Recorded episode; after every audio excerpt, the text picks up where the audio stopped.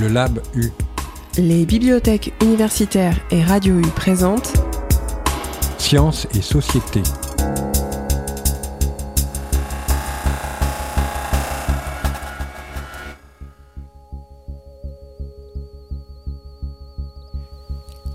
A-t-on le droit d'abandonner son animal de compagnie?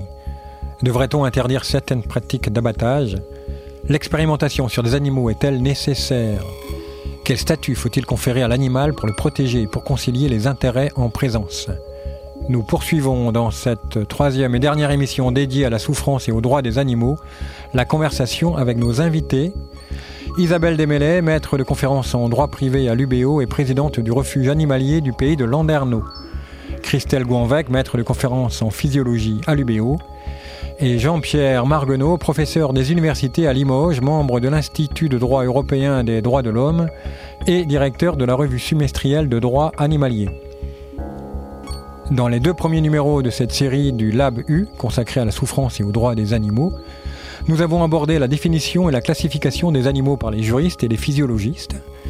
Nous avons interrogé la nécessité de l'expérimentation animale. Explorons maintenant les avancées du droit en matière de protection animale et l'évolution des protocoles expérimentaux en sciences. Jean-Pierre Marguenot ouvre le débat.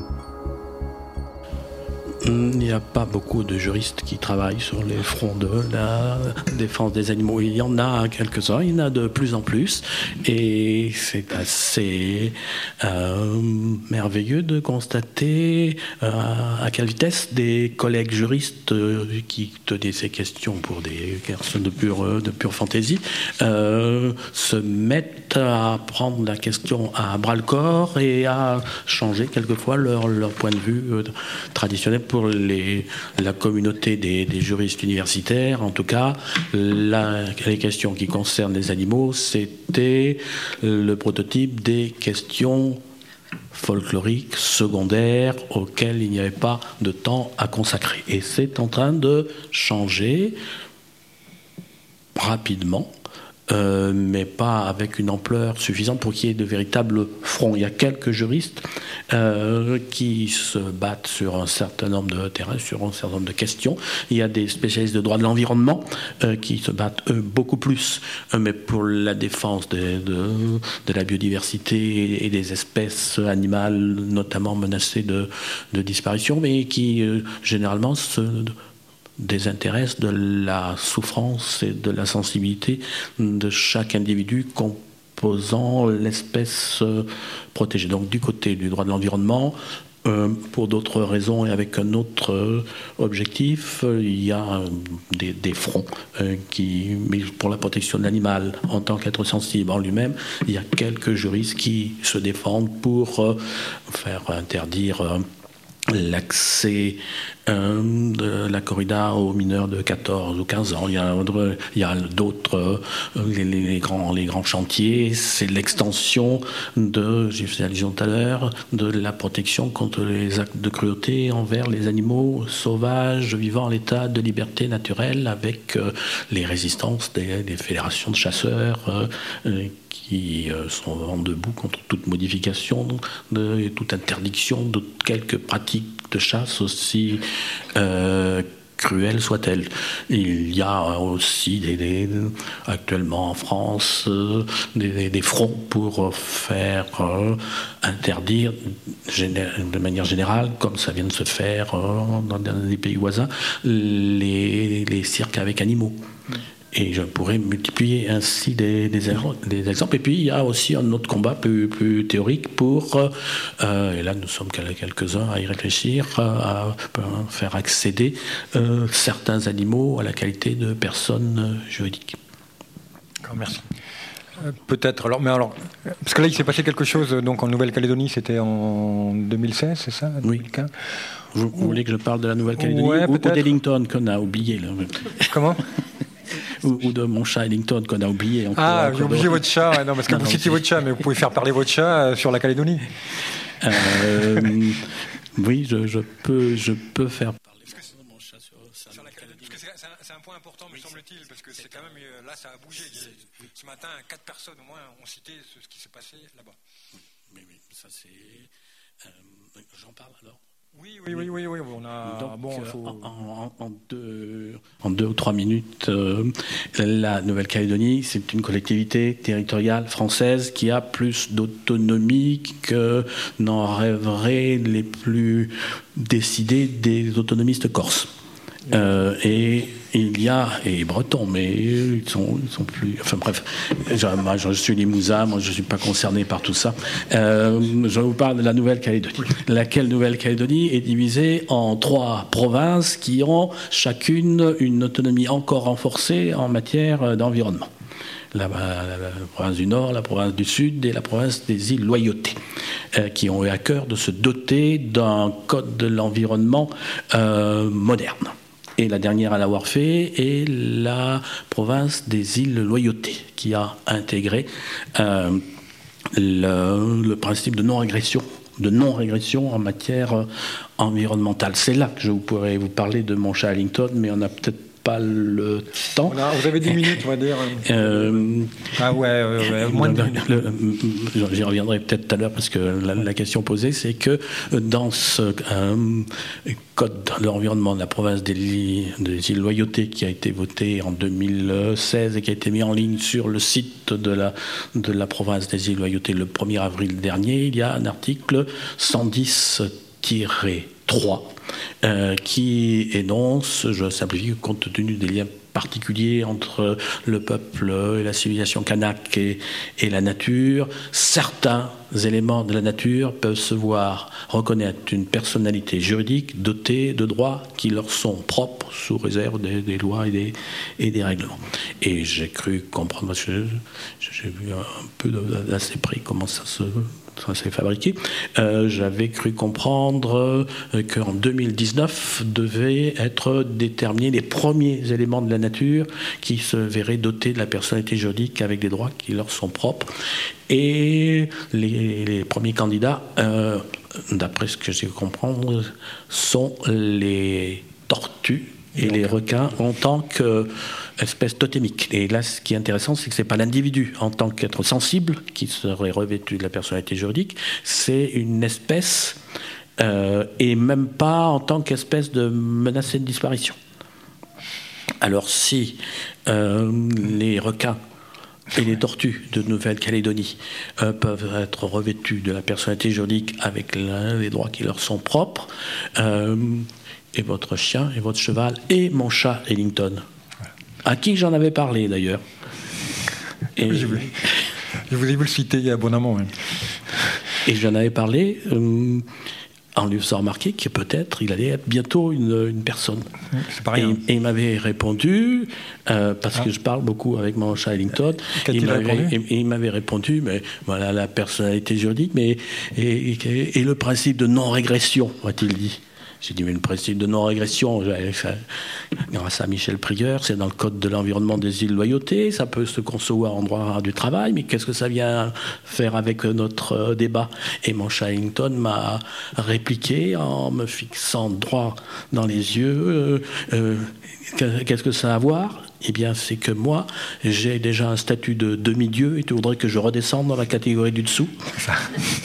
Tout le monde chez soi a un chat qui a un statut de demi-dieu, trois quarts de dieu, parfois. Enfin. Bien, merci. Euh, J'ai pas pu m'empêcher, je vous prie. non, mais j'ai- entendu, je voulais le. Ouais, ouais. Non, parce que j'ai un chat aussi qui, qui se prend pour un dieu, en tout cas, lui. Euh, oui, alors je me tourne à- sur ma droite, euh, donc euh, vers Isabelle Desmêlés, euh, Il y responsable a du. aussi un chat qui se prend pour un dieu. Oui, oui. Ouais, c'est la façon un peu des chats de faire, hein, plus que les chiens, je trouve. Vraiment. Ah, oh, oh, ça, Non, c'est un bon. autre débat. C'est un autre débat. Euh, allons sur le, le refuge et voyons ce qui se passe là-bas, à Landerneau, à côté d'ici. Euh, Pour moi, ce qui est vraiment original, euh, donc peut-être décrivez un peu. euh, oui, on, on peut faire une description de, de- de vos actions euh, du côté des EHPAD, du côté de, des enfants, etc. Voilà, donc, alors, bah, Et même le réseau aussi, le réseau de- d'accueil. Oui. Alors donc, euh, ça, change un petit peu de, sujet, mais pour autant, quelque part. Euh, Donc, euh, le refuge, qu'en fait, quand il a été créé il y a 21 ans, c'était une toute petite structure. Donc comme je vous ai expliqué avec 23 places, voilà. Et aujourd'hui, plus de 20 ans après, on se trouve ben, toujours une petite structure, mais avec toute l'équipe donc du refuge, tous les bénévoles. donc on a on a pu mener des actions un petit peu sur différents fronts.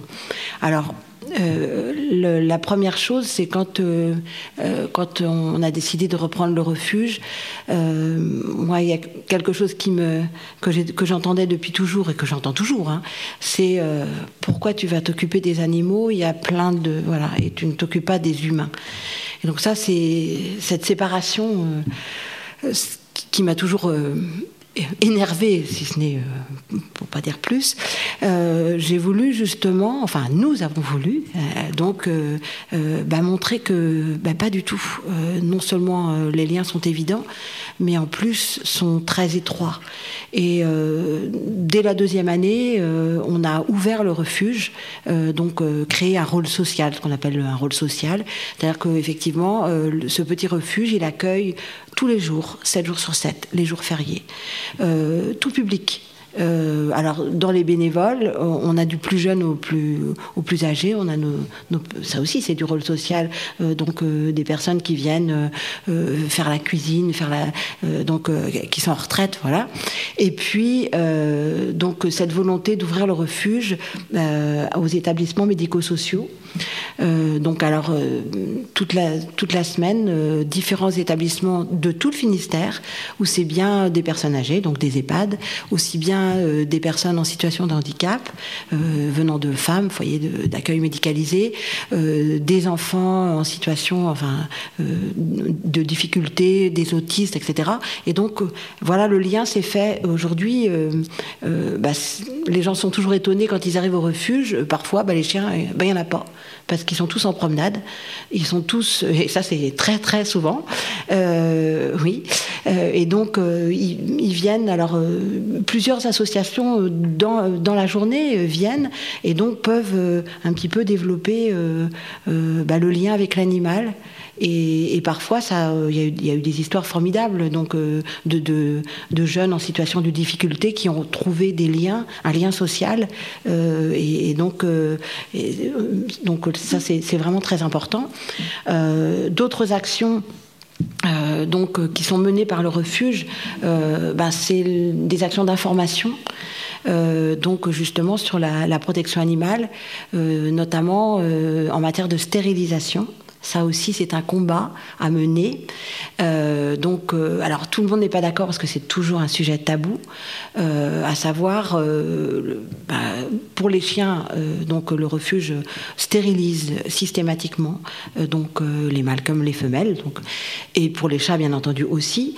et donc notre combat, c'est d'essayer de, faire comprendre parce que certains considèrent ah bah non ça surtout pas. donc essayer de faire comprendre que c'est dans l'intérêt vu le nombre de, demandes d'abandon que l'on a. Au niveau des chats, c'est une catastrophe. Euh, donc euh, c'est pire que tout, c'est-à-dire que là euh, on a atteint, on a dépassé les 200 chats. Alors ils sont tous en famille d'accueil. Donc donc nous nous accueillons, on, est 35 familles d'accueil pour entre 150 et 200 chats. Donc imaginez le nombre de chats parfois qu'il y a dans les familles d'accueil. et donc la stérilisation est importante, donc on développe ces actions, ces informations, euh, alors auprès des étudiants. Donc euh, ça fait quatre ans que je le fais auprès des étudiants, euh, mais on, a des projets de le développer dans les écoles aussi, d'expliquer cette misère animale. donc et donc on a mis en place une campagne de stérilisation, alors des, ce qu'on appelle les chats libres, c'est-à-dire que nous sommes, nous allons sur des différents secteurs dans tout le Finistère, et donc on stérilise. Euh, et puis on remet sur site et on a des, nourrisseurs donc, qui viennent régulièrement euh, quand il n'est pas possible de les faire adopter. Et puis euh, depuis 4 ans déjà, on a développé une campagne de stérilisation. donc c'est-à-dire que le refuge aide, donne un, financement à la stérilisation et à la castration des, des chats. alors là, c'est quelles que soient les ressources, donc il n'y a pas de critère de ressources. donc on donne 20 euros pour la stérilisation des femelles et 10 euros pour la castration des mâles. donc, on, on, essaye de faire de la publicité par affiche. enfin, voilà. Donc, ça, c'est les actions importantes à mener parce qu'il y a encore beaucoup de personnes qui pensent qu'un chat peut très bien vivre dehors sans problème. Euh, il se débrouille tout seul. Et donc, euh, alors que nous, on, est, on constate euh, tout le temps régulièrement qu'ils ont une espérance de vie très restreinte quand ils sont laissés à eux-mêmes. C'est des maladies, donc c'est, enfin voilà. Donc les chats, alors les chiens, la population, on arrive effectivement parce que au niveau des chiens je pense qu'il est rentré à peu près dans les mœurs que l'identification est obligatoire. On, a très peu, on récupère euh, aujourd'hui, euh, alors qu'il y a 20 ans, il y avait encore beaucoup de chiens qui n'étaient pas identifiés. Aujourd'hui, euh, il y en a encore beaucoup qui le sont. Par contre, les chats, ah non. Alors par contre, les chats, faire identifier un chat. Non, ça c'est, non, non, faut le. Et donc euh, euh, on, récupère beaucoup de chats et les, gens on essaye de leur expliquer l'importance. Alors c'est vrai que ça fait pas très longtemps, c'est que depuis 2012 qu'il, est obligatoire de faire euh, identifier un, chat, mais il y a beaucoup de gens qui perdent leur chat et puis qui ne le retrouvent pas parce que ben on l'a récupéré, il a été adopté, enfin voilà. D'accord. Donc donc on voit, ça, bouge du côté des, jurys, ça bouge. Enfin, il y a des gens concrètement qui, se, retroussent les manches et qui font des choses. Et du côté de, on va reprendre le débat tout à l'heure. Du côté de la science, euh, comment les choses, euh, d'après vous, euh, Christelle, évoluent? Est-ce qu'on va vraiment vers plus de, solutions alternatives, qu'elles soient numériques ou in vivo, ou, ou tout ça, c'est des histoires Alors, je ne sais pas si moi je vais pouvoir répondre à tout ça, mais euh, en tout cas, quand même, euh, ouais, je vais parler en mon nom. En tout cas, moi, c'est mon Et Séverine, euh, mademoiselle, si vous voulez prendre la parole, c'est. Si je peux éviter de travailler sur les animaux, bah, je le fais sans problème. Voilà, moi, mes thématiques, je suis physiologiste, donc je vais étudier les mécanismes intégratifs. Donc c'est vrai que. Est-ce que vous voyez déjà des, nouvelles technologies, des nouvelles façons de faire qui arrivent? Est-ce que déjà aussi vous partagez vos données de façon à pas répliquer des, expériences qui ont été faites ailleurs euh, Oui, on partage. Après, la recherche, c'est un domaine où. y compris en biotechnologie, parce que bon, il y a quand même des brevets qui sont le contraire de la du partage. quand on parle de brevets, là, je pense qu'il y a peut-être pas d'échange. Après, on parle de gros laboratoires, donc euh, là, je ne sais pas. Je ne vais pas dire des choses, je ne sais pas comment ça se passe. Je sais ce qui est demandé, en tout cas dans la législation, de partager les données. Donc, tant qu'on peut le faire. Alors, je sais que nous, en local, euh, dès qu'on peut partager, euh, on va échanger. Là, j'ai je vois une chercheuse demain qui travaille sur un domaine assez proche du mien et qui, qui me pose quelques questions. Donc, je vais aller partager mes connaissances avec elle. Voilà, donc on va essayer de trouver des solutions. Donc, euh, globalement, ça va dans le bon sens. Ah ouais, ben pour l'enseignement, par exemple, dès qu'on peut utiliser des méthodes alternatives, donc il y a beaucoup de choses sur bioinformatique pour étudier les grands mécanismes. On ne va pas passer par l'animal automatiquement. Donc il y a beaucoup de choses. Euh, en tout cas, on essaye d'éviter euh, au maximum. D'accord malgré tout, l'apprentissage, euh, voilà, quand il y a des étudiants qui, euh, qui vont faire de la physiologie plus tard, quand ils vont arriver en thèse, s'ils n'ont pas eu euh, déjà au moins une vision de, du travail sur l'animal, en expérimentation animale, quand c'est bien encadré, bah, ils ne savent pas forcément arriver en thèse s'ils sont capables de travailler sur les animaux. Donc ils font des mauvais choix. Donc il faut aussi leur expliquer ce qu'est l'expérimentation animale, comment on travaille. Euh, c'est important en fait. Donc euh, les méthodes alternatives, ils apprennent beaucoup de choses. Donc on utilise tout ça en enseignement. En recherche, quand on peut, on essaye. La bioinformatique, euh, voilà, mais la bioinformatique, ça a aussi ses limites. en fait, on arrive toujours à, par rapport à nos questions de recherche, il y a toujours une limite. D'accord. Mm. Sur le sujet de la protection, j'ai une dernière question peut-être à, nous quatre invités. Euh, euh, y a-t-il des excès euh, du côté de certains, certains militants qui, qui font des films par effraction ou qui, enfin bon, et y a-t-il des excès selon si on se situe du point de vue vraiment de, de la cause Considère-t-on ça comme des excès? Et est-ce profitable à, la cause animale, selon vous, quatre, enfin vous trois, vous, deux surtout des, actions qui, qui, frôlent avec la, comment, la légalité. Quoi. Bon. Enfin, qui frôlent, qui en sortent même. Hein, qui...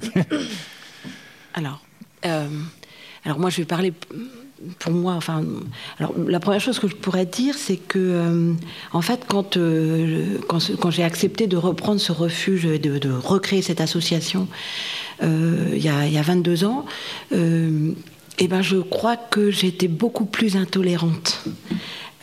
j'étais remplie de préjugés, plus agressive. Je pense que Isaac est là pour voilà. Euh, j'avais beaucoup de préjugés. Parfois, je recevais sans doute les gens euh, pas très bien. J'avais du mal quand les gens venaient abandonner. Euh, et donc, en fait, le, refuge m'a appris la tolérance. Et curieusement, je suis beaucoup plus calme. oui. Et, et, donc, j'ai appris à écouter et à comprendre qu'il y a certaines situations, effectivement, qui peuvent être douloureuses. Après, donc, pour en venir, les excès, oui, je pense que après la, force au refuge, c'est qu'on est euh, une équipe euh, euh, avec des personnes totalement variées, et quand il y en a une qui fait un excès, l'autre essaye de calmer, entre guillemets. on arrive à s'écouter et à se parler. après, donc, je, personnellement, je pense que on ne pourra arriver à changer les choses bah, que par ce qu'on fait là ce soir, par exemple, à l'information, à la discussion, à la communication. Je pense que la violence, c'est pas une solution, vraiment. Donc. Euh, D'accord. Et du côté du droit, euh, face à donc à des, actions qui sortent de la légalité, quelqu'un qui, défend objectivement les, animaux, qui pense que c'est une cause qu'il faut faire avancer, pense-t-il qu'il faut euh, un, donner plus la parole à ces gens-là, de façon, enfin, modifier certaines choses, de façon à ce que les gens qui défendent cette cause puissent s'exprimer euh, à l'intérieur du cadre légal, ou au contraire réprimer euh, plus durement euh, les sorties de, du droit, quoi, les sorties de route. moi, j'essaie de, promouvoir avec quelques autres le, le, droit animalier et je combats pour le droit pour montrer qu'on peut faire avancer les choses par le droit, qui est une manière de canaliser la force et la violence. Donc je dénonce avec la dernière énergie les actions violentes contre les personnes et les biens euh, qui sont contre-productives, qui alimentent le, l'agribashing, comme on dit, dans des conditions tellement stupides que, avec le mauvais esprit qui me caractérise, je chercherai à qui profite le crime et je demanderai qui pourrait fomenter des. Non. Euh, mais bon, c'est intolérable. Euh, mais en revanche, euh, du point de vue du droit et de la liberté d'expression, par rapport notamment aux vidéos de L214. C'est plus de la ruse que de la violence. Euh, et euh, je, ne justifie pas euh, toutes les actions de cette association, avec laquelle je n'ai absolument aucun lien, mais il faut savoir que d'après la Cour européenne des droits de l'homme, les informations relatives aux animaux euh, participent à l'alimentation d'un débat d'intérêt général. Pour la Cour européenne des droits de l'homme, la protection des animaux est un, relève d'un débat d'intérêt général. Il y a eu un arrêt majeur de la Cour européenne des droits de l'homme qui date de quelques années, qui est l'arrêt, l'arrêt Guzeva contre Bulgarie, où un État a été condamné euh, parce qu'une municipalité avait refusé de livrer à une euh, militante des informations euh, quant au sort qui était réservé aux chiens errants au nom de la municipalité. C'est données-là, ces images-là, elles existent quelque part et elles servent à alimenter un débat d'intérêt général. À partir du moment où, en l'absence de généralisation des vidéosurveillances, ces images euh, qui ne sont pas trafiquées, qui correspondent à la réalité, cruel et sordide. Il y, a des montages quand même peut-être. Ah, euh, j'ai bien dit que dans la mesure où ce n'était pas des montages, je ne sais pas.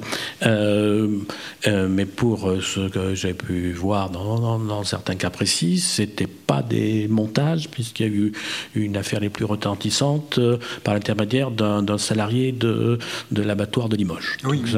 Donc, là, j'avais vu d'assez près de, de, quoi il s'agissait et dans ce cas-là, en, tout cas, je peux affirmer que c'était pas que c'était c'est pas c'était pas montage. Ça peut l'être dans certains cas. Je, je, traite la, question d'un point de vue général. Eh bien, ces images-là, elles sont nécessaires pour alimenter un débat d'intérêt général.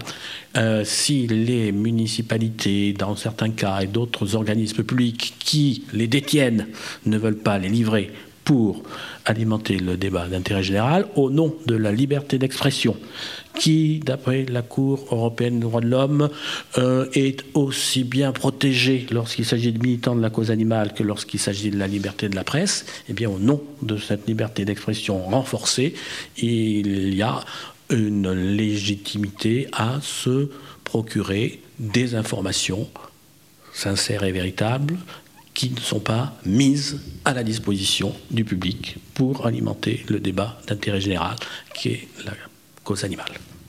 Oui, c'est clair. Euh, dernière question euh, toute courte en fait. Euh, d'un point de vue subjectif, Christelle Bourvec, en tant que physiologiste, chercheur qui travaille sur des rats, là, je m'adresse à votre subjectivité, non plus à votre objectivité scientifique, mais à votre subjectivité. Euh, est-ce que ça, vous inquiète parfois euh, des événements qui se produisent dans la presse où euh, il y a, je ne sais pas, des actions menées contre un laboratoire, par exemple? Alors, ben oui, bien sûr, ça m'inquiète, puisque faisant de l'expérimentation animale, comme vous avez dit tout à l'heure, on a le mauvais rôle. donc forcément, moi, ce qui m'embête, donc du coup, je rejoins tout à fait ce que M. Margonneau vient de dire, c'est plus tout ce qui est aussi la mésinformation. Donc euh, le but ici, c'est de discuter, d'expliquer c'est quoi l'expérimentation animale. Euh, on fait pas ça parce qu'on n'aime pas les animaux. Voilà, ça c'est vraiment mon discours. C'est ce que j'explique aux étudiants que j'ai aussi en cours. Euh, je pense qu'avec Madame on a à peu près le même discours aussi. Donc ça, il faut vraiment euh, mettre les choses. ça n'a rien à voir. Par exemple, en local, on a la structure bien-être en expérimentation animale qui va euh, aussi, puisqu'il y a ce que fait le comité d'éthique euh, avec les demandes d'autorisation de projet des chercheurs. Donc en local, on va intervenir aussi sur les projets et euh, sur les procédures qui sont réalisées. Et si on trouve qu'il y a, par exemple, un rat ou une souris qui va pas bien, bah on va leur dire, puisque c'est notre rôle dans la SBEA, d'intervenir. Donc en local, nous, on intervient aussi si on estime que le registre de soins n'est pas bien rempli, qu'il n'y a pas de suivi de l'animal, euh, on intervient. Donc en local, je pense qu'on est... Euh, D'accord. en fait? Parce que là, on va demander aux chercheurs de, bah, soit d'utiliser euh, les antalgiques qu'il faut ou euh, vérifier qu'il euh, est en accord avec son projet. Et si on estime que l'animal ne va vraiment pas bien, on va lui demander de le mettre à mort ou d'arrêter en tout cas en expérimentation. Bien, enfin là, on, j'étais juste sur la, perception par un scientifique d'action. Et du coup, sur les excès, si j'ai juste deux minutes, euh, bah, c'est vrai que des fois, euh, il y a des tracts euh, dans, donc en médecine, il y en a de temps en temps. alors, nous, on estime qu'on travaille aussi en médecine, il y a eu quelque chose Il y a des tracts de temps en temps, justement, contre l'expérimentation animale. Euh, nous, je pense qu'on fait très bien notre job, on intervient quand il faut. Voilà, après. Euh, les excès, euh, il y en aura toujours. En tout cas, ce qu'il faut, c'est réussir à informer les gens et dire que comment on travaille, parce que nous, on fait attention à ce qu'on fait. Et mmh. on ne fait pas d'expérimentation animale parce qu'on n'aime pas les animaux. Les questions du public. Ouais, question, remarque, parce que je ne sais pas si vous pourrez y répondre vraiment. Euh, bah, moi, je suis donc dans, la protection animale. Donc moi, ce qui me choque le plus souvent, en fait, euh, c'est justement quand on se porte partie civile, Donc on va au tribunal, donc ça a un coût pour les associations important, un temps important également, et pour au final souvent bah, se voir euh, soit l'affaire rejetée parce qu'il y a eu un vice de procédure administratif ou un gendarme a mis qu'on était une société au lieu d'une association, et donc ça annule tout. Euh, ou alors, euh, et du coup on est obligé même de rendre l'animal qui a été brisé en quatre donc ça, c'est horrible. Vous imaginez bien que là, au niveau du bénévolat, ça peut en faire arrêter plus d'un.